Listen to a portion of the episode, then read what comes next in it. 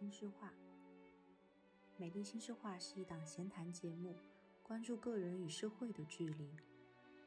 私人记忆是社会浪潮中浮浮沉沉的木桩，有的困在原地，有的随波而去。但人永远可以在美丽新世界，想象一个不同以往的未来。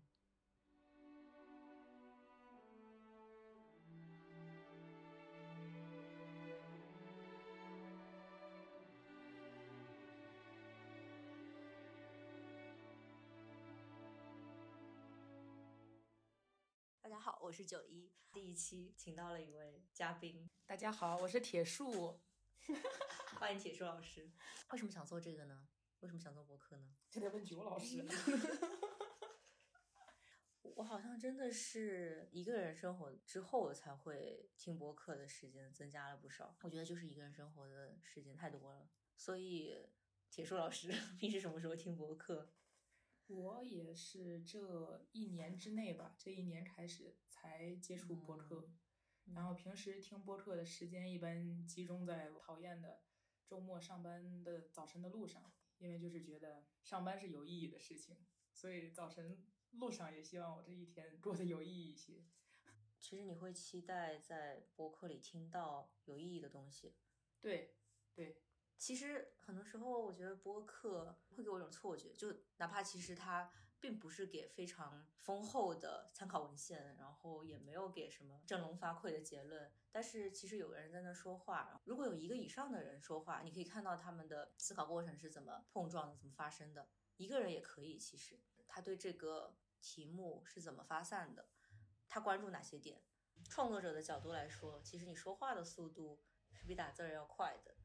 然后其实你说话，也许前一句说错了，然后你后一句怎么把它拧拧巴回来，这个过程是可以保留下来的。但是写字儿，其实你会被训练，它端出来就是一个结构严密的语言，经过调整的状态。嗯嗯。但我还是挺怕做媒体的。为啥呀？不想曝光在众人眼前。主播车有用露脸？他有我的特质，我的音色。铁树老师怎么想？铁树老师不怕做媒体，铁树老师的梦想就是出名啊，be famous。他梦想是要做女明星，我要洗钱。对啊，怎么在这交代了是吗？对对对，我就交代了一下我洗钱的计划，就是我要先做流量明星，我要去拍一些特别难看的电视剧，去赚一些钱。那怎么让钱洗起来呢？我就会开一些火锅店呐，拿这个餐饮去洗钱。洗到一定程度，我就功成，哎，我就退出去，对吧？是的。作为一个明星，如何快速的被大众所接受？那就是这个明星他需要有一个不完美的家庭，就从家庭开始。多数人都有一个不那么完美的家庭。我们呃有一些东亚式家庭的困扰，是怎么样？准备好接受被创了吗？来创我。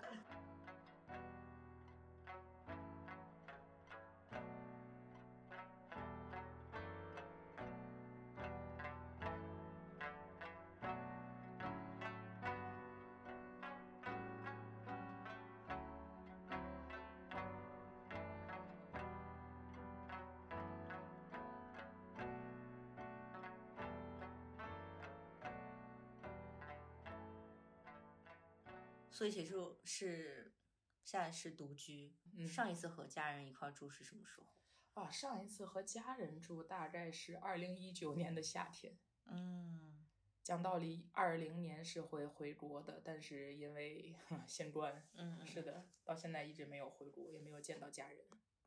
嗯，所以就是从二零年开始到现在，持续三年的时间。对，是的。如果从我是一九年的九月份回到了外国，嗯嗯嗯嗯，从中国出来，那快四年了吧？嗯，那么算的话，现在会多久联系一次家人吗？嗯，最近的频率没有特别多，最近跟我妈妈联系的频率大概是一周视频两次到三次。嗯，前段时间一直到去年为止，我还基本上能保证隔一天视频一次，或者是一天视频一次。在是，在疫情最严重的时候，一天要视频一次。但是我跟我爸爸就没有那么多联系了。嗯，前段时间刚早晨也不是早晨嘛，中午惊醒，一看哦，已经快十二点了。正在玩手机的时候，突然间看到我爸爸和我的对话框已经停留在两个礼拜之前最后一次聊天了，心中一紧，暗暗怕一些不好的事情发生，我就去给他发了一条微信，问他身体怎么样，回的很快，说他身体不错，嗯，然后就草草了事。之前我爸爸他是会主动给我发来一些消息，但一般是以一个视频号，成人们喜欢看的，比如说啊，下雨天不要去碰木头啊，打雷的时候不要站在树下呀，这种。呃，安全隐患的视频来发给我，我跟他的沟通就是他发给我一个视频，我可能看，我可能不看，我可能看了一半我就关掉，但是我会回他一个收到的表情包，嗯，他就会回一个嗯好我的名字，然后就结束，嗯嗯嗯，对对对，大概两周发一次，一周发一次，看他看到的什么视频吧。就是跟妈妈联系的话，会大概说些什么呢？跟我妈妈联系，我会跟她打视频电话，嗯嗯嗯，先是问她吃饭了吗？嗯嗯 然后吃了什么？嗯嗯今天嗯是下班了吗？嗯如果没下班的话，什么时候下班呢？然后过几天去哪儿玩吗？嗯，嗯，是这样。他会主动发问你的生活，他不问。他不问你的生活，，对对，我跟我妈妈的关系是那种中国式，就大多数女儿的母亲的关系的倒过来，是我去捆绑我妈妈，我去问她吃什么，但她不会问我吃什么。我问她明天干什么，她不问我明天干什么。那如果你不主动找他，他会向你发起对话吗？如果我不主动找他，我曾经试过，嗯我有段时间特别生气，因为我就是觉得我不找他，他也不找我，我很像一个舔狗。但那个时候是新冠就是比较严重的时候，我嗯我那会儿跟他的聊天频率是一天打一次电话嘛，嗯我忍了大概四天。嗯我想的是，如果前段时间一直是保持一天一联系的频率的话，他应该到第三天就会觉得不对劲，嗯但他没有。到第四天我忍无可忍，我就打过去了。嗯，对，然后他整个状态正常，嗯非常正常。没有觉得有什么断裂了，对，嗯然后我就发疯了。对，所以现在现在我不找他，他也不会找我。所以他也不会就是平时转发给你一些什么东西，我妈会转发，对她之前转发给我很多，但是引起我非常大的反感。嗯，比如说一些生生活在加拿大的华人是怎么样的，或者是这是一个优秀的孩子，他在哈佛大学、在 常春藤大学啊是怎么样的，或者是照着这个方法去练五天速成英语，这种很嗯很离谱的一些对对对。然后我明确的跟他说，你你不要发了，你越发我越反感。嗯嗯嗯嗯然后后面就不发了，然后就断联了。嗯 嗯，是的，所以其实你觉得这种沟通对你来说，它占据你生活多少部分？你会花多少精力去想它？因为像前两年我我我本人也很闲，嗯所以我觉得人可能还是要忙起来。你闲的话，你就会胡思乱想，你就会觉得，哎，为什么我们这段关系是那么的不对劲？嗯一般都是母亲去追着孩子问，对吗？你怎么还不回家？你去干嘛了？你吃没吃饭啊？你过过得好不好？但是忙起来了的话，我就会觉得算了吧，反正我接我接受了 的。对对对，各忙各的，就是确认一下身体没有什么大问题，生活没有什么大问题，也就也就这样吧。嗯，我不期待有更多的变化，可能它一旦变起来了，我又接受不了，又觉得又逼很紧啊。嗯对，嗯，你会希望对方大概是什么样的紧密程度来逼你？就是会会想过他们大概在哪个程度你是舒服的吗？我觉得我要求很低呀、我也没有说希望他们像那种啊，说我的妈妈、我的爸爸把我逼得喘不过气的那种程度。我只是希望他能在我问他之前，就先问问我吃没吃饭，嗯要求很低，对。但我也幻想了一下，如果他真的像是我所想的那种家庭，嗯去天天那么问我，我也会觉得 没有用啊，这个东西。像我问我妈吃没吃饭，她之前跟我讲过，她觉得这个问题就很没有用。她说：“哎，你天天给我打电话说问我吃没吃饭有什么用啊？我吃的就是吃，我没吃又能怎么样啊？”他当然是可以这么想，但是呢，我听了就好吧，又杀我，就是这个嗯嗯嗯点起一颗赛博烟。嗯嗯，是的，因为其实很多时候人和人关系，他他根本没有办法用任何的用处来衡量，他就是要讲一些废话、口水话对，去支撑你们之间的沟通。你就是在那讲话，你们就是在那互动，你就是哎弹出一条消息来自于他，因为他他对我的期待可能是我跟他打电话不要跟他说你吃没吃饭这种问题，他想听的是啊妈妈，我今天在学校又跟哪个老师聊了什么东西，哪个老师夸奖了我，我今天学到了什么东西，我又觉得什么什么东西是我应该努力的，那想都不要想，我不会说的。啊，对，为为什么不会分享这些？因为我也不会干。啊，嗯，所以我之前有一种迷思，就或许我成为了他期待的那种孩子，他就会以我期待的方式来对待我。如果我成为了他口中的常春藤学校在读的优秀啊理科女博士，他就会说：“哎，铁树吃饭了吗？”我就嗯，妈妈，我是女博士，你跟我说这个有什么用啊？报复回去，但是我也成为不了女博士，她也成为不了跟我吃没吃饭的母亲，就这样吧，大家确确认一下是呃存活，我觉得就可以了。嗯，所以其实从小到大，呃，比较多和谁生活在一起？嗯，百分之九十八、九十九吧，九十九点五都是跟我妈妈。对，只有我妈妈。嗯嗯嗯嗯嗯，是的，我还有一个姐姐，但是，唉，姐姐和我是同母异父的姐姐，所以而且她大我年纪也很大，嗯嗯，在我还在上学的时候，她就已经出去工作了，所以跟姐姐关系也没有说特别近，就不差，但是不熟。然后跟我爸爸的关系也是不差，但是不熟。对，跟我妈妈的关系是熟，但是很差。交叉的二连表已经出来了，就是是是嗯，已经可以定位到了。所以这个表又直观的告诉一个现实，就是距离产生美。嗯嗯，嗯，你要想不差，就远一点。所以其实会和姐姐在一块生活嘛，就是同一屋檐下。几乎没有，嗯特别小的时候好像有。她从大学、高中放学就是周末，嗯，会在家里面住几天。因为我姐姐平时也不是跟我妈妈一起生活的，她是跟她爸爸那一块儿嗯和她爸爸的亲戚生活，所以基本上逢年过节见一下了。嗯然后在微信上也不沟通，啊，会沟通的嗯。如果他和我妈吵架，嗯他就会给我发很多语音，先问我在吗，我就心中一紧啊，又是这一天啊，Today is the day，然后我就回一个嗯嗯，他就开始呃一大条啊，说你妈又怎么怎么样，你妈怎么怎么样，你你得跟你妈说啊，什么什么的，嗯，对，无视掉就算了。所以那个时候你不会给他什么回应。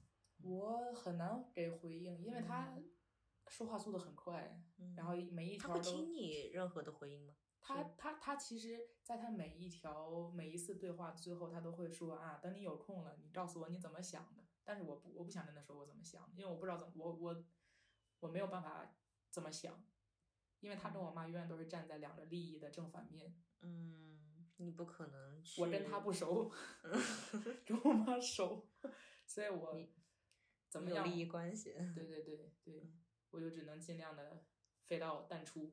那所以其实基本上跟妈妈真的交手多年。其实你说交手吧，嗯真正的跟他会谈一些事情，其实反而是我在远离了他身边，出国上学之后，嗯。才会跟他有一些谈事情的机会。之前是从小到大每天都跟他生活在一起，嗯。没有对话，就是我早晨他叫我起床，然后把我砸醒，骂我几句，说每天都起不来，那么费劲，然后骂到我去上学，下学回到家之后嗯。也不跟我说话，我们就吃饭，各玩各的手机。吃完饭之后我就上楼佯装写作业，躲在屋里玩手机，他在楼下玩手机。猛然间就是推开我的房门，我就把书挡在手机上头，装作学习的样子。嗯可能会问一两句，啊、考怎么样啊？啊，类似的这种，不会谈一些生活上的问题。嗯，因为我一旦跟他提学校发生了什么事情，他都会觉得这东西有用吗？这东西对你的人生有意义吗？时间长了，你也知道，这你不说还好，你一说反而容易挨来招来一些没有必要的卷，对吧？没有必没有必要的一些责指责，也就不必说了。他他对你每天所经历的事情，他会觉得那个是无用的。对，对你的成长是无用的，还是说对他自己的嗯好奇心和求知欲来说，对我的成长是无用的，所以他就不好奇那一部分。嗯，因为他觉得我首先不应该关注我跟他讲的那些事情，比如说我会跟他讲今天学校里面发生什么事儿了，或者是哪个哪个和同学啊有一些早恋的倾向啊，想跟他分享一些学校的八卦，嗯，他就觉得我我我不仅不应该跟他说，我甚至都不应该知道这些事情，我知道说明我没有好好学习，嗯。逻辑闭环，逻辑带丝。很好奇，他他看到的成功学的书里，人家是这么考上哈佛的吗？他看到的成功学是十十九岁成为 CEO 卖海南鸡饭，我也卖海南鸡饭，来不及了，已经超过二十一岁了，还没有当总裁。我今年来着六十一岁当总裁。他他现在还有跟你表达他的任何期待吗？不过你前面说他不找你，哎，对，一旦他通过了我找他的这个由头，他还是会跟我表达他的所有期待的。啊啊！但是我也知道，就是他他的期待是在慢慢下降的，因为他也认清了一个现实，我已经这个年纪，他已经知道了，就是呼兰那句话怎么说来着？留给我大器晚成的时间不多了。然后，对对，他期待还是有的，嗯，就比如说期待我啊，在这边的学习结束之后去 America，对吧？读一个博士，嗯首先呢不是学习那块料，我也不知道为什么就一定要我去读这博士，然后说让我去拿我的一些履历，比如说我做一些事情，我画一些东西，看能不能申请一下哈佛大学的啊艺术相关的专业，整的我也莫名其妙的。首先我也不知道哈佛大学有没有这种这种 这种博士可以让我去申请，啊，然后还是会一直问我，我现在的学校在我所在的国家是排名多少，但是莫名其妙的我你也知道，咱这个地方没有什么排名，嗯嗯他就会一直觉得这是不合理，不能相信说怎么会不存在大学排名这个东西。对，还是会问我现在世界第一的大学是哪一个，有没有变啊？然后我怎么做才能去申请他们学校啊？对我长大之后有什么目标吗？有什么规划吗？是的，原来这个地位对于他们来说如此重要。就我之前接受的教育，当然他也应试，当然他也要求你把大多数的精力都放在学习成绩上，嗯但同时他其实他会给你提供一些社团兴趣活动的机会，然后当你的同龄人在那些领域，他是他可能业余的，他文化课很好，但是他那些也玩的非常转的时候，你会有一种自由的压力，你想要就是成为那样一个德智体美劳全面发展的人，嗯但其实你又被那个排名压得很深，所以后边我觉得其实欧洲的这种不排名，我不太知道这种是不是也会给家长们这样的压力。嗯，你现在会有任何跟他人竞争的压力吗？有啊，因为我是他的女儿。嗯，对，就你但是和你的同辈竞争吗？有的有的，像你刚刚说的那个这个欧洲大学不排名会不会给家长一些压力？我觉得我本人也有一些压力，我会在怀疑我这上的这个学校它没有排名，是不是一所野鸡大学？我在一个心里还是带着这个评判，但是当然了鸡。当然了，哇，我所有的评判评判心都是啊、源于我妈，越胜于我妈，就是、啊对，非常的出色。我对，然后我也会怀疑，就是比如说这个大学的名字我比较陌生，这个大学所在的地方它比较的城市比较的小，我说啊，会不会是野鸡大学啊？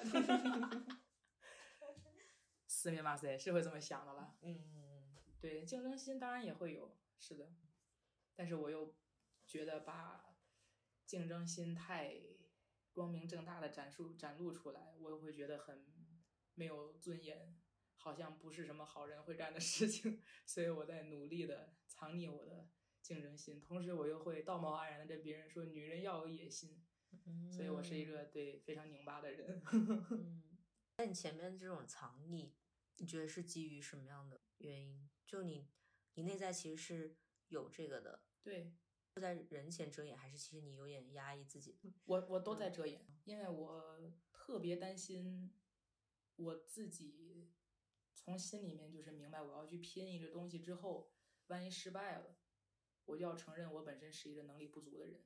嗯也因为这一点，我不能去跟别人讲，嗯所以我就是双方都在遮掩。就如果你不努力，你还可以说啊，嗯，我只是不我倒霉，对我只是不干，我能干我是能干好的。但是，一旦你太明显了，就哈哈，嗯哦，能力欠缺。嗯是的，我还没有学会怎么接受自己是一个普通人，所以前面在说嘛，我做梦要做女明星，要洗钱的我 我一些丑恶的播客，一些丑恶的内容，美丽新世界丑恶新世界，人性之恶，是呢，在美丽新世界看见最深的人性之恶。太可怕了。嗯，你是会有竞争心吗，邱老师？我觉得没有。一方面，我是觉得呃，我想从小到大，嗯，除了你每一次的分数，就是你努力的 量化那个东西，可以拿去和其他学生进行名次上的排序。在那个之后，我就会觉得，其实我我根本就找不到自己的位置，我根本就不知道我想拿什么跟人家比较也好，或者是放在同一个擂台上去对抗也好。嗯，我觉得我没有那种力气站在一个对手面前，然后决出胜负。我觉得我就是很难进入那样的场域。嗯 嗯，然后其实工作它其实沿袭了那种量化的指标，你们要有一些竞争，哦，淘汰末尾的奖励前面的，这这套规则我觉得也可以理解。嗯，但是我在里边就是仿佛手脚分了家，浑身不自在。我觉得也有可能，就是在在某些时刻，比如生出一些我量化的东西，比如我现在的绩点，我高了一点，当我知道我的努力被量化成了比人家更高的一个结果的时候，内心那种 窃喜，内心那种被驯化的那种欣喜，我觉得可能嗯是那个竞争留下来的很小的尾巴。但是我自己就是已经很怕再进入那种竞技场了。我觉得这点其实跟我。父母的心态其实也是蛮像的。我爸妈他们是，他们其实一直在做生意，是商场上打拼的人。那个，但是他们在商场上做的比较好的年代，不需要太大的竞争力。嗯，是一些稍微踏实肯干，你可以赚到一些钱，满地黄金，可能或者说至少比现在地上铺的黄金稍微多一些，然后从中稍微。捞那么一点点财富进自己的口袋，但是我知道他们俩都不是竞争性的人，没有办法厮杀的，所以其实他们现在作为中年人，嗯，我爸妈的状态，首先他们现在都没有正职工作，他们原先的生意也是相对比较自由的，以每一个订单为焦点，然后再去组织工作，但是这样就是他不像是。被安排进现在非常严密的工作的流程，你每天要几点上班，几点下班，嗯，然后每个月拿多少工资，它不是这样的思路。然后我觉得这个对于他们俩来说，他们就会给我反馈出一种和大家不在一块儿，不在一个竞技场上，我们并不是天天赶着这一班地铁的同样的跑的灰头土脸的人。但是因此，我就觉得。其实这样的，我们三个都非常的生活在，嗯，夹缝里。就是这种夹缝，并不是说物质生活的夹缝，可能是一种跟社会节律脱节的夹缝。嗯，我们可能就是必须要在那个缝里去填补自己每一天生活大概是怎么运行的，所以闲着的时间特别多。所以其实 过去三年里，我和我爸爸。讲话的时间和内容都还蛮多的，因为没有别的可干，大家都没有工作，大家都 只剩三年，只剩我都没有工作了，只剩下讲话，哎，就是很可怕。就是如果把这么大一片空白给到你面前，可能会让那些原有的矛盾冲突彻底的爆发出来，也有可能让还愿意坐下来聊聊天的家人能够产生一种不太一样的连接。我觉得好像也是过去这三年，我和他们讲的话比较多，然后我会尽量去坦诚，然后可能可能我我觉得那种不太一样是，嗯，现在我可能会收起一些自己想要说的话，然后，嗯，或者偶尔把自己摘出那个子女的状态，去看看他们自己作为中年人是怎样的生活，然后他们和自己的父辈是怎样的关系。我想起，其实今天上午还就跟他们打个电话，但但其实我最近的联系频率并不是很规律。我一般其实一到两周才会打一次三到四小时的视频那么长时间，然后然后我们就得就就就非得聊到特别深。我就跟他们提到，我说我觉得其实东亚父母和子女的一个非常重要的点在于。大家都觉得自己在为彼此牺牲，自己在为对方牺牲，然后自己在等着对方的感谢和或者道歉。嗯嗯，然后我爸当即就是说，我没有觉得我在为你们牺牲，你你不要这样想。然后他说怎么怎么样，怎么怎么样。然后我当即其实我有回问他，那你觉得你有在为爷爷奶奶牺牲吗？就他有没有在尽一一种传统的孝道，陪在他们身边，以至于他自己的中年生活其实可能竟然回到了，嗯，他走出来的小镇。我爸其实他是，嗯，从小镇执意往外走，在沿海发达城市一直生活，一直经营在一种没有那么多人管你，没有熟人社会来罩你，但是你也可以比较放手去干的一种生活状态里。但是他现在会回到那样一个小镇，其实会生活好一段时间。这样好像又会讲到，就是乡镇和城市的区别。就你你所生活的那个生活范围大概是多大的？对，哎，就是你你小时候的活动范围，或者你熟悉的那种街道之类的，是一直没有变吗？或者说你是一直在熟悉的地方成长到多大之类的？我一直到出国之前，大多绝大多数时间都是在我出生的那个城市待着的，我没有在乡下或者是别的城市住过太长的时间。我在北京住过大概几个月，当时是为了校考，嗯嗯嗯，一直是在我出生地。但是我的出生地就是我居住的地方，其实是在，在我小学期间换了次数很频繁。我小学转过四次学，然后这四次学我也就相对应着的换过四次，搬过四次家，然后这四次学校它也都是跨区的，嗯。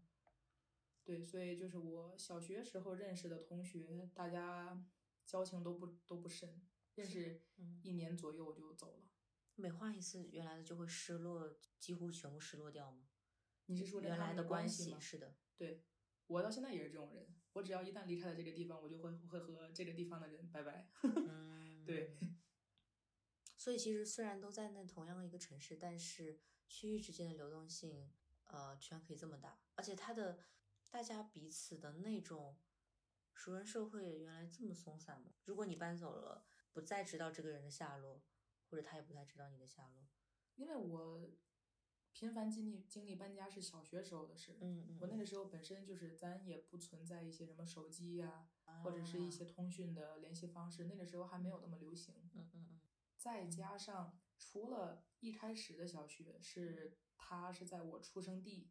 和我长到学龄前这一段时间，就是时间比较久的一个学校之外，剩下的几个学校，我每一次转学，我其实都是一个外来者来介入了，所以我本身跟同学或者是同学的父母，他们当地的身边的新邻居交涉就不算深，只是一个介入的人又又走了。或许我妈妈她可能会对第一所小学。附近的一些街坊邻居，他会有一些很深的印象，但我相信后面我那 搬那几次家，他应该也都还好。嗯，是外来者。你会习惯流动吗？会觉得需要经常流动吗？我不是特别喜欢频繁的流动，但是我并没有特别的排斥，因为我每一次流动都会抱着一个想法，我在这又可以重新开始了。嗯，但是或许搬到这个地方之后，用不了一个月吧，两个礼拜就知道啊，我还是那个。那样的人 然后也重新开始不了，也就哎算了。哎，所以就是比如说一个人带着他自己的个性到了一个地方，他会把自己的生活过成还是一样的样子吗？你第一个星期是会装一下的，后面你也就本性毕露了。如果那个你的流动目的地跟你的原有你的出发地差异很大，就比如你从国内到国外，嗯嗯，最开始就是当你刚刚落地这里的一小段时间里。你会对这个有什么感觉吗？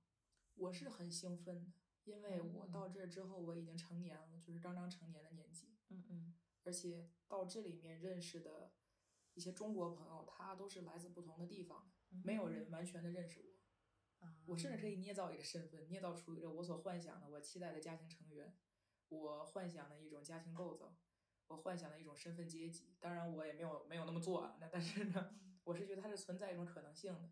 像你不断的在在出生地这个城市不断的去流动，你还是会在马路上碰见熟人。嗯，但是出国就是新世界。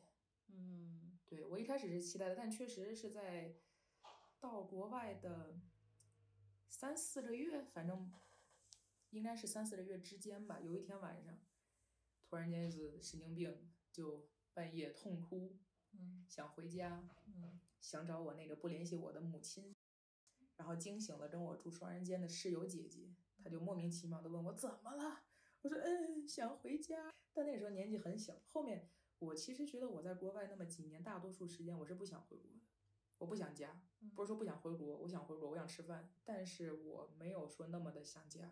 嗯我虽然跟我妈妈频繁的打电话，但我可以说我并没有那么的想她。所以这种联系，它是责任感驱使，就对你觉得你得知道这个人的动态。对，因为我很清楚他是跟我相依为命的一个状态。嗯如果我不联系他，我不能指望着我的姐姐能，就如果我妈她生病了，我不能指望我姐姐是第一时间知道的。但如果我能保证一天隔一天给她打一次电话，她有一点点，比如说嗓子不对劲怎么样的，嗯我或许离那么远，我不能带她去医院，但我可以唠叨她。所以跟他频繁的通话，一个是责任感，一个是我对自己的印象吧。我觉得我应该是个孝女，那孝女要做的不就是频繁和父母联系？对我是在构建我自己的人设。是的，这个人设是给自己看的。这个人设是给所有人看的，然后给所有人看，大家信了，我自己也就信了。对，天生的就是演员，你看？就是老天爷追着喂饭，啊，饭碗砸你面前，饭碗砸我面前，我已经吃了，就等着洗钱了。我有一个问题，就老师，嗯你觉得你的父母爱你吗？和你爱他们吗？好问题。我觉得他们爱，我觉得他们是认真努力的人，他们是愿意对话的。然后，当然，他们在对话过程中肯定会暴露非常多弱点和缺点，比如他们有些逃避的话题，比如有些时候非常想要强调自己过去的做的某个决断是正确的，想要通过我的判断来肯定他们当初往外走，离开他们熟悉的城镇，离开那种传统家庭价值是正确的，他们需要我给这个肯定。然后其实我觉得我妈是非常会强调爱，她其实是对世间的自然或者是生命怀有好奇、照顾、珍惜的愿望的。嗯，虽然我不知道这个是他的性格，还是他的母职角色完成的太好了，但他确实是经常作为一种照顾者角色出现。当然，这个会有别，比如就是说，如果对面的这个人珍惜他的付出，他肯定会更加的快乐，他会得到正向反馈。如果对方这个人辜负，或者是没有给他想要的回应，他肯定会表现出失望、冷落之类的。但我会愿意相信他们是真诚的人。你们三个在家里面是会使用的“我爱你，我爱你们从未”，从未，那就对了。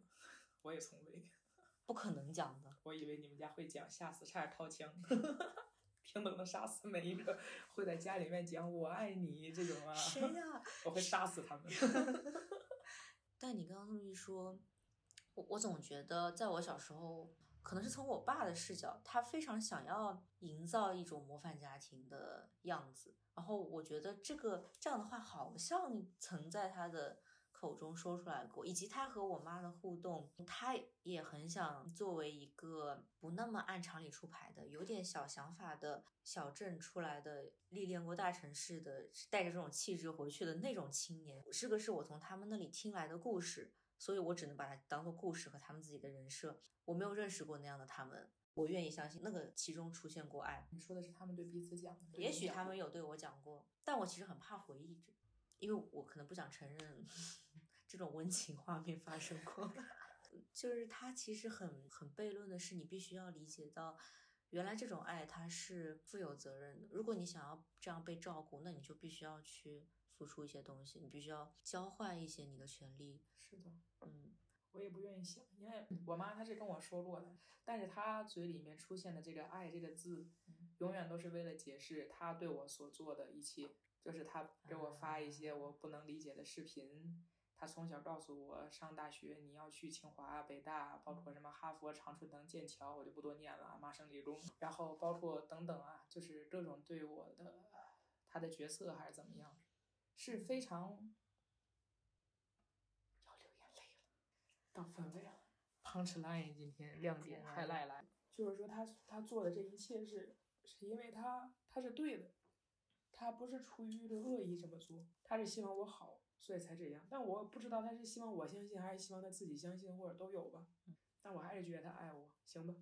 他会说爱你，但是他在这个背后是一种忽视你自己的意愿，不听你讲话，不关心你身边发生的事儿，这样的行为搭配在一起的爱，对他那个爱，甚至都不是说一个简简单单说说啊妈妈爱你，都不是那种话。嗯他是在他也受不了，他也觉得哎这个孩子怎么那么顽固无化，嗯，然后他也开始崩溃的时候，他会这么说：说你觉得我是在害你吗？妈妈这是爱你才这样的。你若是别人的孩子，我会对你这样吗？他是会短暂的出现在对我的指责当中，然后我就找到了这一个字，我就啊算了，既然他都这么说了，算了。爱就是会成为所有不平等关系中的理由。当然相对的，我现在我也不对他说，我说不出口，我对任何人都说不出口。嗯，因为其实当你把这个动词置于我这个主语后边的时候，那个我是非常需要能量的，我没有，我没有，谁有这种能量？我就只能在电视能说出我剧里面。爱什么？而且其实你不知道你爱什么，就是我觉得从小到大，你其实很难有机会去探索、去了解你到底爱什么和不爱什么，你能接受什么，不能接受什么。所以其实这个又让我想到，大家，嗯，其实说着这种爱，然后实际上在忽视对方意愿的这种时候，他可能并不一定是有蓄谋的伤害，他就是要相信他这样做是爱，对他现在也是这么想。是按人的相信。我我其实非常能理解他，因为他太想我好了。那有的时候我会在想，他他爱是因为，是因为我是他的孩子，他爱我是因为他是我的妈妈。我如果获得了一些成就，那就是他的成就，因为他是我的妈妈，我是他一手培养出来的。这么说虽然有点功利性，但是我觉得他也不能否认这一点。我甚至在想，如果我可能打小，嗯，我现在是画画的嘛，嗯虽然我平时不画，如果我可能打小没有展露出来一些我对于画画上、造型上的一些所谓的天赋，嗯或者是一些可能，他不见得会像我现在回想起来的那些样子去对待我。他是因为他在我身上看见了 光，嗯我如果成了，能把他也带出来。嗯所以他就会把这个东西就变重了。嗯如果你让他狡辩，他当然是说啊，我有错吗？你好了，你不是你的事吗？那条脐带一直没有被剪断。他那为什么他日常不追着你问这一点？问哪一点？就是问你的成就。他问啊，嗯我没有啊，就是因为他只想知道我的成就，然后他又清楚的知道我现在还获得不了什么成就，所以他就什么都不问了。我只想着问他，我你吃啥了？我现在他问我你我吃啥了，然后告诉他，哎，意大利面。对，在我看来，如果我是他，我也会觉得这对话很没有意义。那你现在跟他人对话的话，会略有考虑这个对话对你是否有意义吗？我所做的一切事情都在考虑这事情对我有没有意义。我刚刚已经说过了，我就是比他还要出色的功利主义者，完美复刻，还还那个升级了一下。像你刚才说，你从就你觉得你的爸爸妈妈他们就对于这种竞争，嗯不是说特别的愿意投身其中，然后导致你从行动上或者是你的思想思维上，你也觉得你不能胜任这些，嗯你也不愿意介入。就是我觉得遗传遗传的基因是不可逆转的，是这样的。我们家就非常的热爱竞争。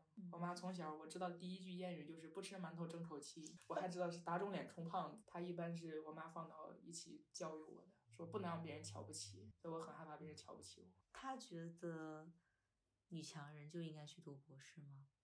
他不是觉得女强人就应该读博士，他是觉得他的孩子应该读博士，因为她是一个很厉害的女人。那他不允许一个厉害的女人能有一个非常普通的子孙，所以他对我姐的态度就是他非常的，我觉得就是可怜、同情加瞧不起，加上爱是并存的。她对我的姐姐感情就是这样，她觉得我的姐姐人生过得太普通，普通人找了一个在她眼中很差劲但又没那么差劲的普通人做老公。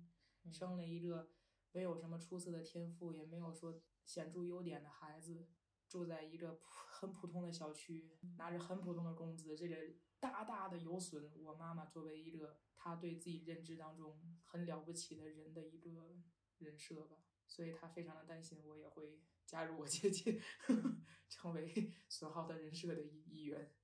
嗯那我还能理解他了，他有一些缺失，因为小的时候的他的家庭里面男生很多嘛，她有一些哥哥，所以家里面也没有什么钱。把一些上学的机会都让给了所谓家中的香火，然后我妈从小就觉得不平，当然她本身也好强，她就觉得，哎，既然我的成绩、我的智商没有输我的家里的香火，然后他没有获得这样上学的机会，他就一直在说说啊，我到现在，我要是你姥姥，就是说我姥姥，你姥姥要是能有我一半儿这么对你，我现在就不会是这个样子，所以他就把他没有从我姥姥身上获得的一些东西给了我。他对自己的人生定位是怎样的？会觉得失败？我觉得有一点点，但他不愿意承认，而且他很了不起的是，他年纪已经很大了，他现在六十岁出头了，嗯他仍然觉得自己可以去一个外国，凭着自己勤劳的双手和聪慧的头脑，以及过人的胆识，还有他作为一个伟人该有的好运，去创造出伟大的人生。他要名利双收，光挣钱他是瞧不上的，他有名声，对嗯他仍然相信这一点。所以他有的时候会觉得跟我聊天没有意义，是因为我太皮，我太躺了，他就觉得我是废物，还不如他。那他会说，哎，我都六十多岁了，我都比你强，一点志气都没有。所以我现在也在期待中啊，期待我我母亲成为一个她口中优秀的女人，让我来做富二代。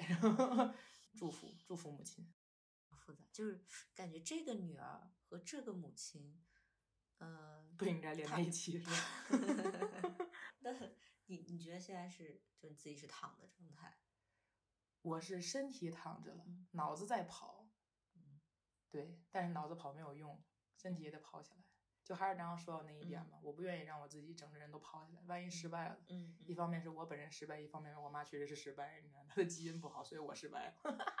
你看我身上背着，哎，我们全家的荣耀。我要是完了，我老天，他们的人生都被因为我的完蛋而被否定了，我的责任太过于重大。嗯先躺着吧，好吧嗯，耗一天是一天 别回来我一动让我妈梦梦碎了，天竺碎人。当然，他对自己觉得，唉，他对自己的这个认知吧，一方面是他确实年轻的时候他挣了过一些钱，他胆识确实过人，因为他过人的胆识，他成功了一阵子，然后他也觉得自己值得，他确实值得啊，值得。也一方面是因为他缺了一点儿东西，所以他会幻想那点儿东西。他会觉得，哎，如果当时我姥爷家把上学的名额让给了他，他会怎么样？是因为他没有，他才会想；他有了，他可能也就不想了。所以他现在也是活在他构筑的那种缺失的梦里。他觉得我不了解他，但我觉得我我我看的还是比较的挺透的。是的，当然我不能把这一切跟他说，跟他说又觉得哼真大逆不道，因为看得太透了吗？就是拆穿了。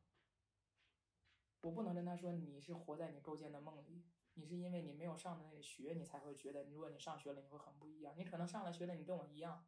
我要是这么讲的话，我觉得活不下去了，因为我们彼此都不能跟彼此说真话。你你觉得他也没有向你说真话？他可能跟我说的是比较真的真话，但我跟他说的一大半都是都不是真的。嗯 对，还能咋地？凑合过了，还能离是咋地？亲子关系又根本不是契约结盟，他怎么就这么命定呢？对，嗯尤其是他又没有像我们看的社会新闻里面那么凶残的父母。他不是一个可以被定义为纯纯的罪恶的这样被指摘的东西。我这两天在想，就是一件事儿，或者一个你认识的人，他身上所发生的骇人听闻的东西，这些不应该被当成一个新闻事件客观报道讲出来。就是我觉得，并不是说这个事件的几个要素它是多么的离奇，呃，而是这个人或这件事跟你的关系到底是什么？你作为一个筛子，你怎么把这盆水过滤过去？那留下来在你身上那种水渍，它才是对于你来说，对于这个人来说，对于你们之间的关系来说最重要的事情。但它其实又一个是很复杂，一个是千人千样，然后根本不能讲对错。嗯，会对自己之后的年龄有什么样的期待吗？我可能会越活得越像他，我已经看出端倪了。就是我很喜欢狗，但是从我小的时候到我现在，我的一个理论就是我这辈子都不会去养一只狗，因为一旦养狗，先不说生孩子，我是那种一旦我有了一只狗，我真的是会训练它站坐跑跳握手，狗该学会的和狗不该学会的，我都会让它学会，看着它学会你就爽了。因为我是厉害的人。我养的狗必须要会这些。这个狗它不是一只狗，它是能力的象征。嗯我不是一个他的孩子，我是他能力的象征。所以我一旦养了狗、养了孩子，我会就觉得这事情变得很危险。然后就 对，所以哎，咱但咱咱已经认识到，所以我不会养狗的，大家不要担心啊。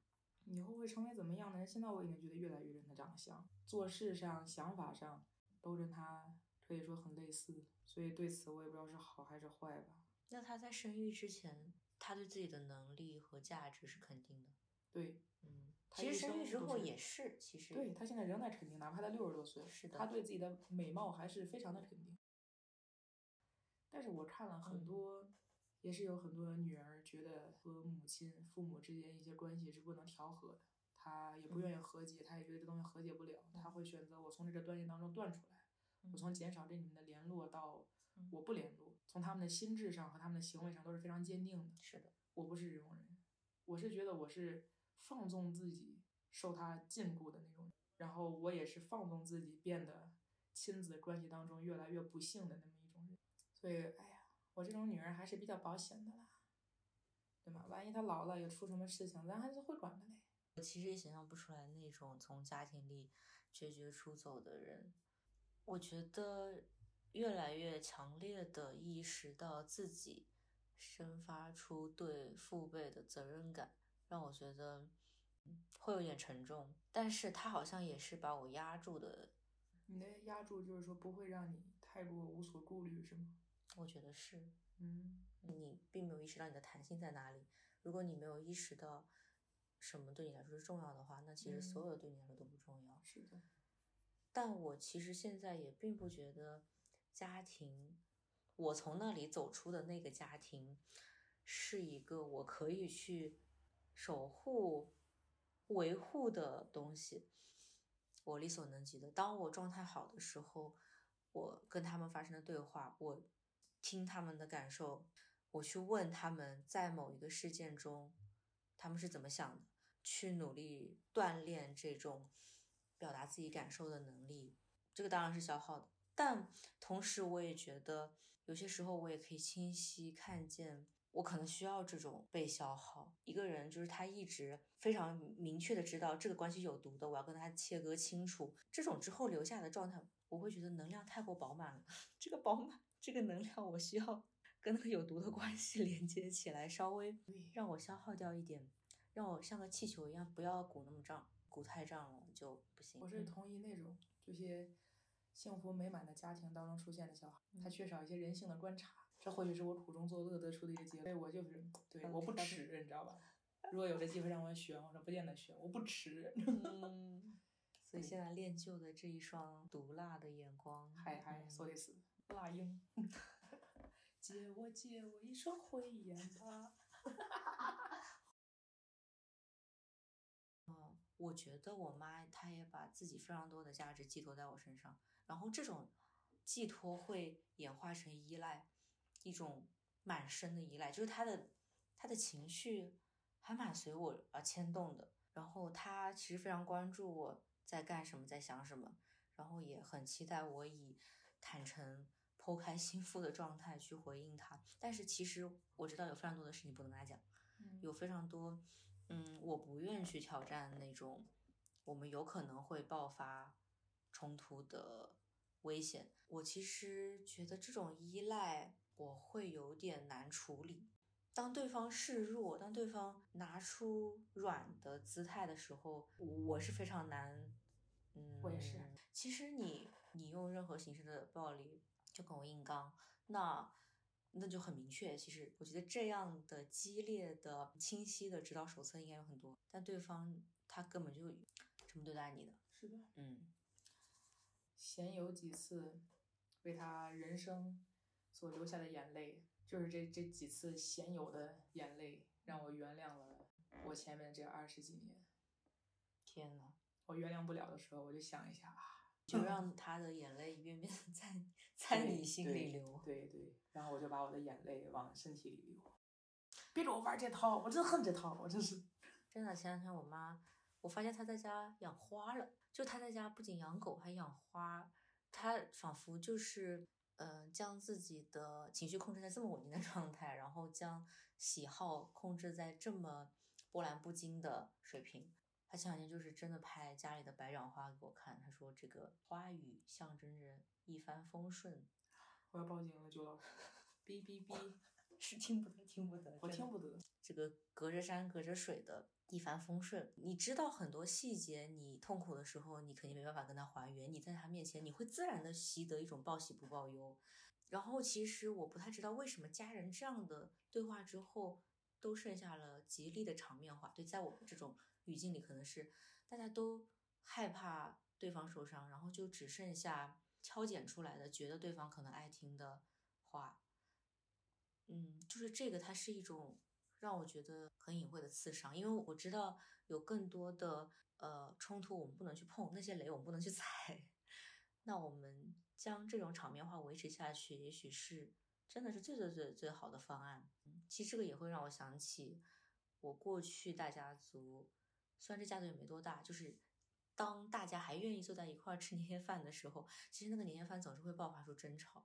就这个人和那个人的内心有一些想法，然后在表面上不太对付了。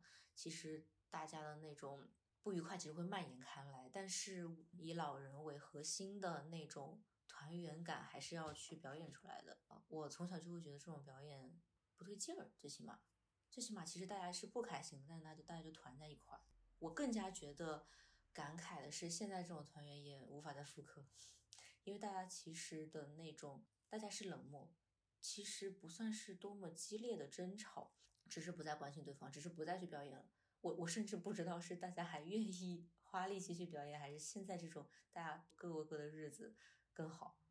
所以就是家族，嗯，让我觉得我越来越没有办法言说。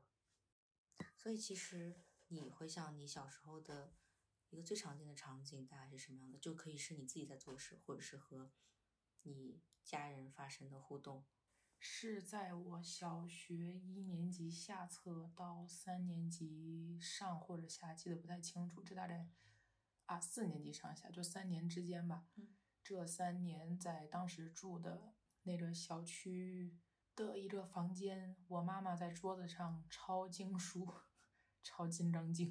嗯，然后我在她旁边的白墙上面站着，或者坐着，或者跪着。或者踩在椅子上画非常大的佛像和一些仕女图。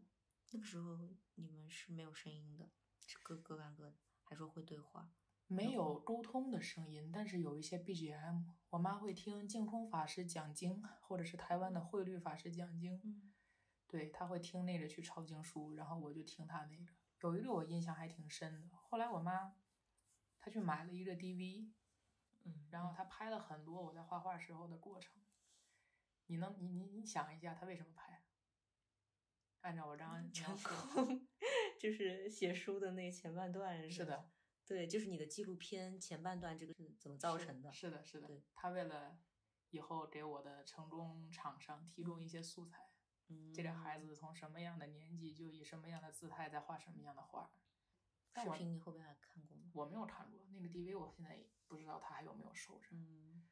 但其实当时我还是挺享受这个被他拍的过程的，感觉是他有在关注我，让我印象现在还挺深，就莫名其妙的。其实每天都会发生一些类似的或者一些小不同的事情，但我就一直记得是有一天下午他出去了，只有我一个人在家画画，然后好像是他打电话给我问我画到哪儿了，我说我下午画的还挺快，因为讲道理他不在家的话我是不会老是画画，但是那天莫名其妙的我就画的还挺快的。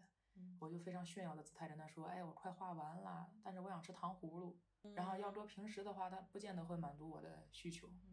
那天他或许从电对话当中听到了我真诚的发言，他知道我真的是快画完了，所以他也就哎兴趣就是你叫什么心情大好，就带了糖葫芦回来。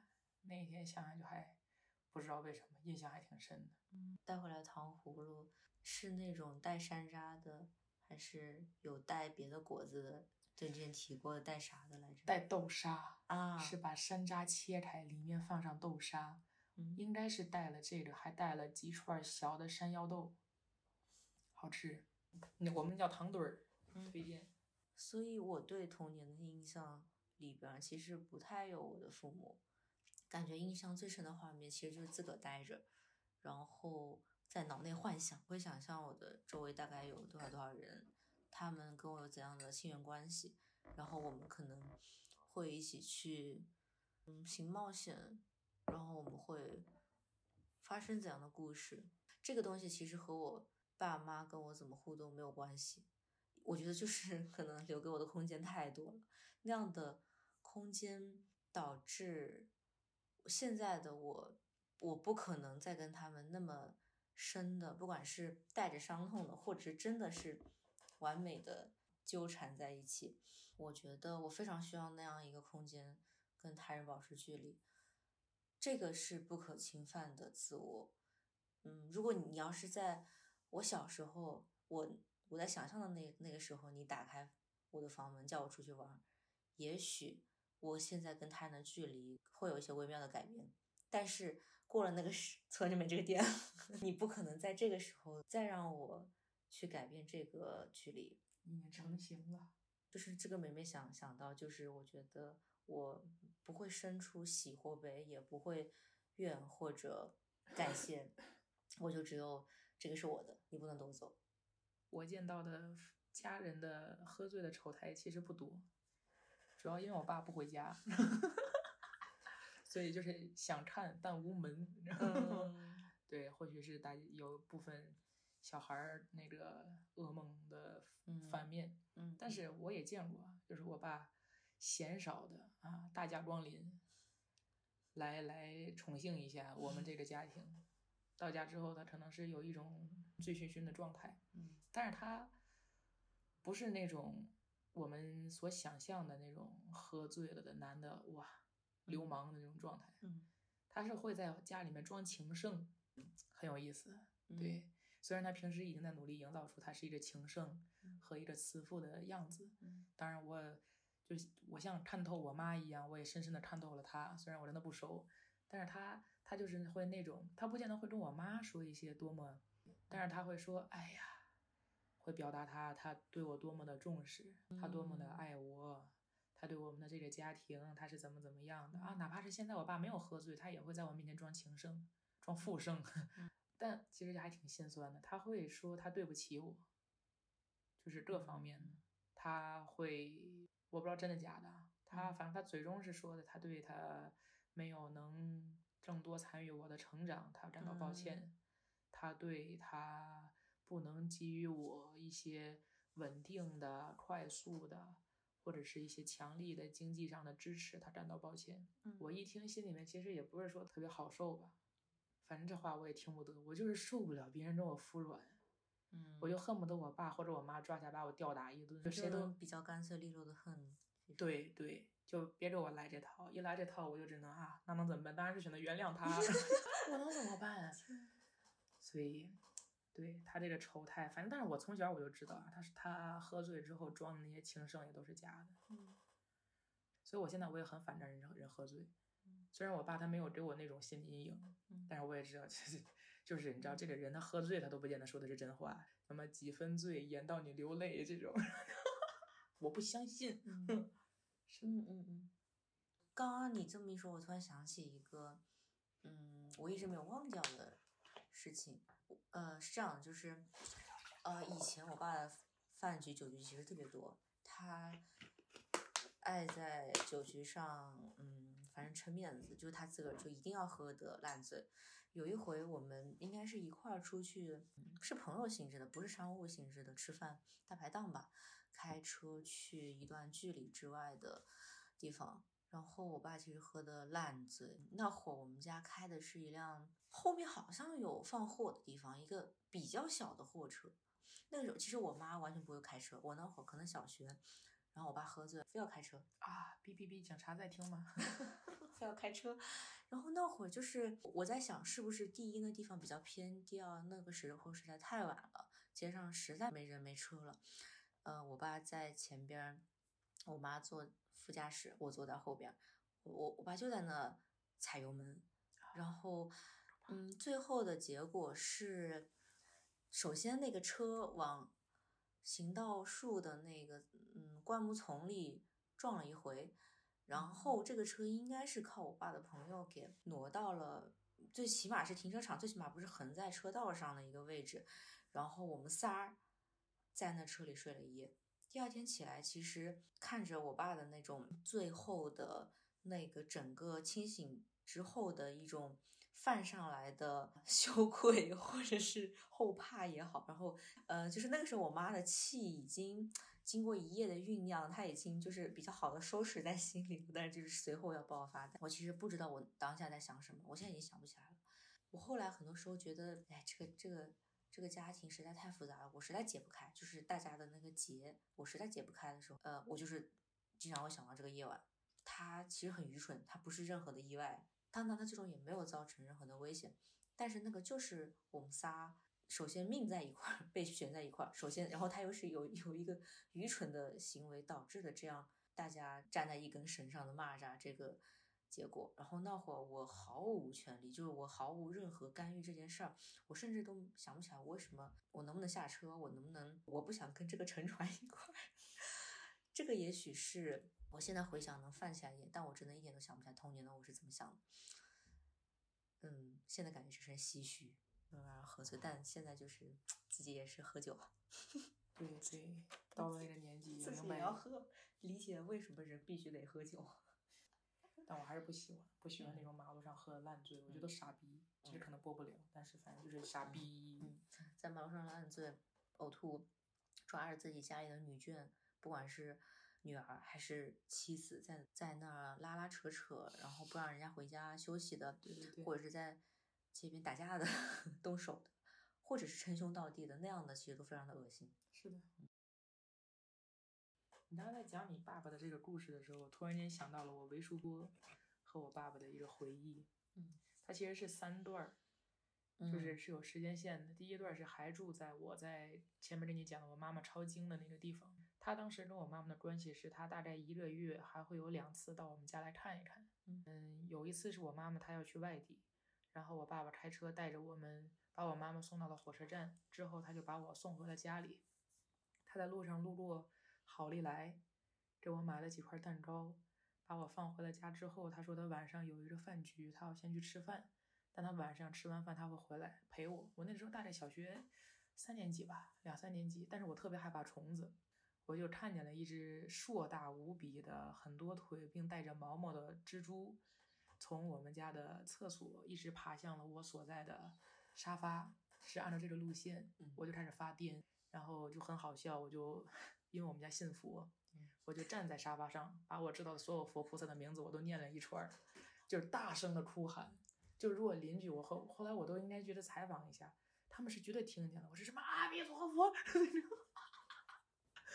你会看到就是那种真的是很急迫的人在求佛。就希望我能用这种啊神的力量、佛的力量来把这只蜘蛛喝退，但是显然不行，它就越来越逼近我了。我也不敢坐在沙发上，我害怕它会顺着沙发的缝上钻到我的屁股上。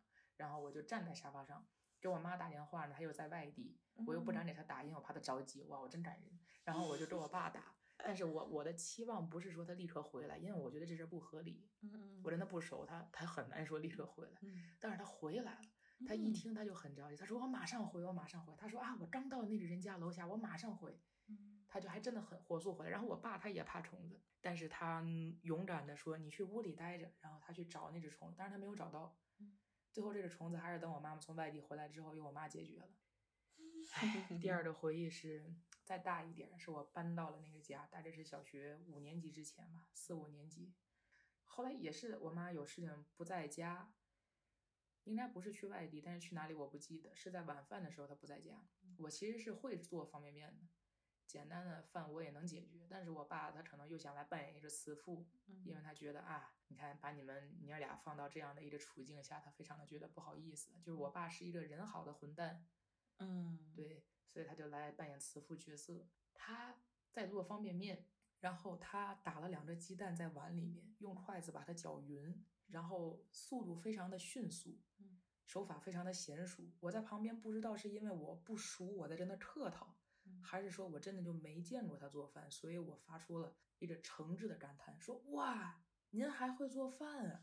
我没有别的意思，我没有讽刺的意思啊，就是。嗯然后他那一瞬间，我不知道他是得意呀、还是说他也觉得，哎，孩子都四年级了，嗯突然间对父亲说：“您还会做饭？”就感觉像是，我不知道他是怎么想法。但是后来我说完之后，又觉得这好像这话不该说。嗯是的，是的。然后最后一次对他的印象是，应该是一八年回国还是一九年，具体不太记得了，可能是一九年。我爸年纪很大了，他比我我妈已经六十岁出头了，我爸比我妈还要大十岁左右，嗯所以其实就是一个老人。嗯那一次回国，啊，在我高中高二之后，他跟我妈几乎上就没有面对面的联系了。嗯到我出国之后，两个人连电话啊、微信就是完全不联系。所以我回国了，他想见我，他不能没有办法来我家见我，嗯我也不能去他家找他，因为他也有自己的家庭，所以就我们曲中选了一个麦当劳。然后在我印象当中，我爸爸在我出生之前，他有一段时间吧，获得过不少的财富和不少的地位。虽然我知道他没钱，但是他会给我营造出一种他马上就会有钱的那么一个嗯幻想。直到那一次见到他，我就看到的是一个老人，就他个儿其实不矮，他身子也没有说很瘦，不是那种褴褛的老人，但是是一个老人，眼珠都浑浊了，坐在我对面，然后看起来真的就是很累，他眼都没有神。他就问我要不要吃点什么，我说我不吃，我说我在家吃过了，然后就简单的像陌生人一样客套了几句，说啊你这是什么时候回去上学呀？你学的什么专业呀？我我就问他，我说您是怎么过来的？他说我骑自行车过来的。我那一瞬间就觉得，一个七十岁的老人之前说，哎呀，年轻的时候赚多少多少钱啊，这是我大哥，那是那是我弟弟的，我搞文玩的。七十岁之后骑自行车去麦当劳见他的嗯孩子，嗯很唏嘘，反正。然后送走他的时候，我坐地铁，他去上面骑自行车走。在你印象里，就是他的那种老态有逐年变化，就是在每次见面的时候，那种老态有变得不一样。因为我很少跟他见面，嗯嗯，所以他的变化是能快速捕捉的。啊但他不是循序渐进的。对，因为他在我高中，我觉得啊，离开中国之前，他都没有说看起来很老，他本身是一个长得很年轻的人。嗯直到那一次，其实也没有过很久。如果是一九年的话，也就出国两年，嗯就突然间是个老人。到国外，我爸他跟我基本上不视频通话，他是语音通话，就是偶尔几次语音通话。嗯我也不知道他是不愿意让我看见他长什么样子，还是怎么着的，反正就看不到他的脸。现在他的微信头像还是他没有很年轻吧，五十岁左右的时候的一张照片。就你看照片还会觉得他是我小的时候印象当中的那个父亲的形象，但现在肯定是比那会儿更老。嗯嗯我也不敢想啊。说一个之前好像跟你讲过，我为什么会看视频号，是抱着一个孝女的心情啊，因为我跟他沟通非常的，就是中间有很大的空隙。嗯他本身身体从我小的时候就身体非常的差，有心嗯心脏病啊、高血压、糖尿病等等等等，也做过很多心脏手术。然后我从小就很担心我的父母死掉。嗯那对于我爸这个就是没有像对于我妈那么担心，但是我也挺担心的。嗯我后来发现他会看一些分享一些视频号给我，我就想，哎，那他会不会在视频号给一些视频点赞？因为好友的点赞你是可以看见的。我就因为这个打开了视频号，嗯是为了看到他什么时候点赞了什么视频，判断哦，那还活着，是确认存活。当然后来我就已经放弃了这个功能，完全投入于小视频的诱惑当中。对对，我投降，真的很好看。你会从小你会担心你的父母在外面出意外吗？我就特别怕上着上着课，老师喊我出去了。啊，你会幻想吗？我这种害怕和担心，估计就是隐隐约约，就是可能脑子里过了一遍那个画面了。对，我当时还不知道有我有什么，我们家里有什么，我可以对家里的那个资源有怎样的掌控程度。呃，但是我就会想象，如果这两个人突然消失了，突然那个我产生了巨大的断裂，那这个要是断裂了，我我咋过呀？所以在你的想象里，大概是什么样的？哎我都觉得我是不是想太恶毒了？我会想象很多不同种死法，但我不是希望他们死，嗯我是在预演，就是如果这样的话，我要怎么办？我要怎么解决这些？我要怎么报仇？所以小的时候，我妈因为心情不好吧，然后跟我爸的一些感情纠葛，她经常她喜欢吃完晚饭之后出去散步。那个时候的手机就是我没有手机，我用家里的座机，她用那种小灵通，嗯，按键那种手机。有的时候他会不接电话，我不知道他是因为烦啊，还是因为没有听到。他只要不接电话，我现在也是给他打视频，不接我就开始想，完了，是不是出事儿了？嗯我甚至想都不是说病死，我大概很小，啊三四岁我就觉得啊是被人杀了吧，就是想的时候我就会觉得哇大逆不道，我怎么能想我母亲对吧？嗯被人暗杀，可是同时我又控制不住自己，然后我脑子里还有幻想，就是说如果啊我们家里被一些坏人闯进来了，嗯我妈可能会保护我，嗯那他们就会捅捅他，嗯我要怎么复仇？我要拿刀，我怎么捅死他们？对我甚至想过，就是我爸和我妈之间有一些吵架，嗯但就我所看到的，没有动过手。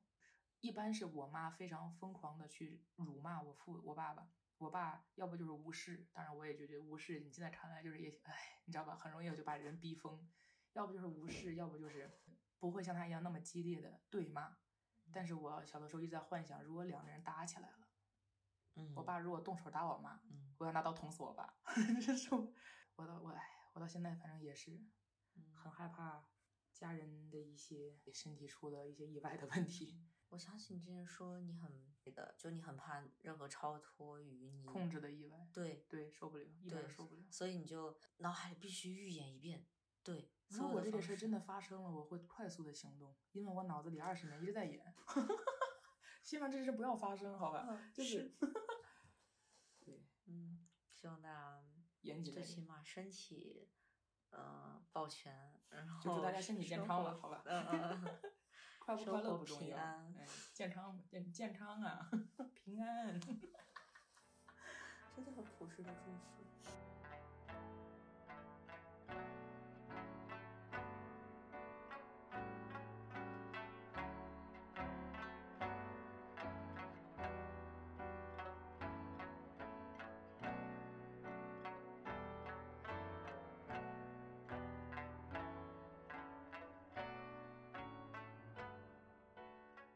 这版本的片段，我好像从小的时候我就觉得我走不进那个大观园，因为我没有我知道这是一个百分之百特别典型的悲哀，而且它悲哀是那种从繁华到衰落的一个悲哀，它很直观。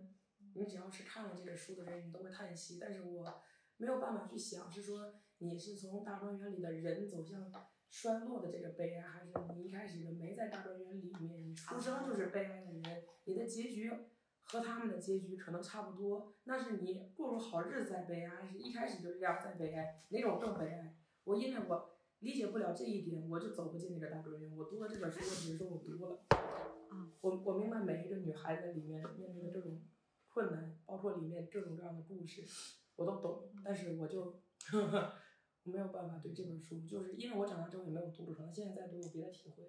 按照我小的时候，你们觉得呢？你们觉得是进去繁华之后再衰落更惨，还是本来就是员外人更惨？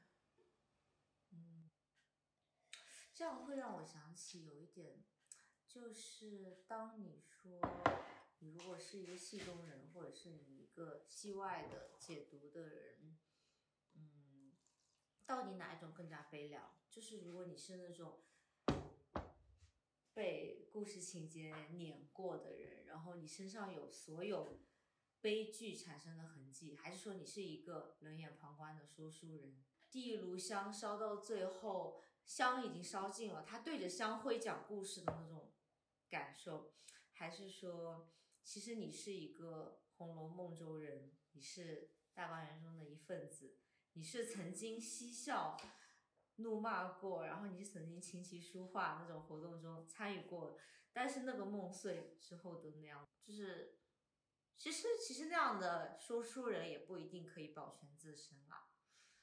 嗯，我给我的那种，而且它是一个双面故事，是你正面看是风月宝剑，但是背面看是白骨森森，它是骷髅头，它是一种非常所有所有现实、所有丑恶摊在你面前的一种消亡，可能一种生命力的消亡，但是正面你可以沉浸在各种的嗯热闹也好，或者是大家齐聚一堂，呃，所有的调笑也好，就是有时候会沉溺于那种繁华，但是你有时候又会清楚的意识到，那个背后就是白骨森森，然后只剩下你一个觉知正在漂浮在空中，然后所有的生命其实是逝去的状态，大厦已倾，然后你面临的只是废墟，嗯，只是那个陋室空堂，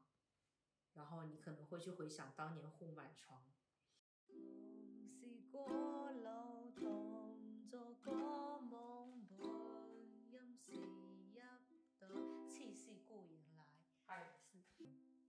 留下你或留下我在。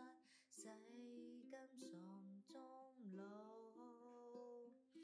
離別以前未知相對，當日那麼好，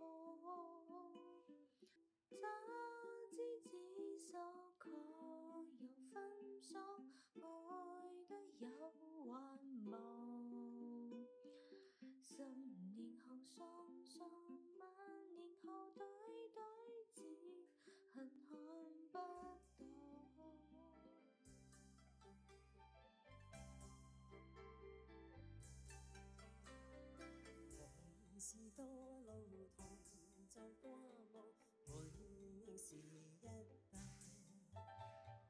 人在少年梦中不觉，醒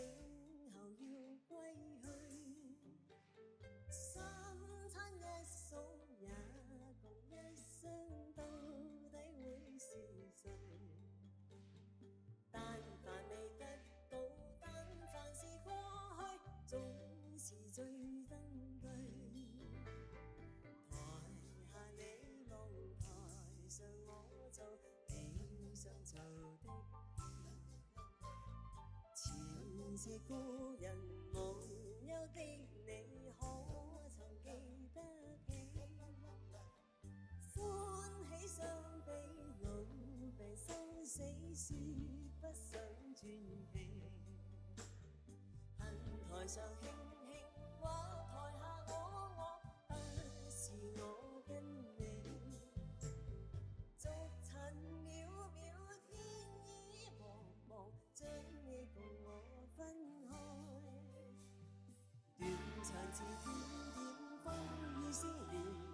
連，似是故人來。留下你或留下我在世間上終老。離別以前未知相對，當日那麼好。執子之手，卻又分手，愛得有眼夢。十年後相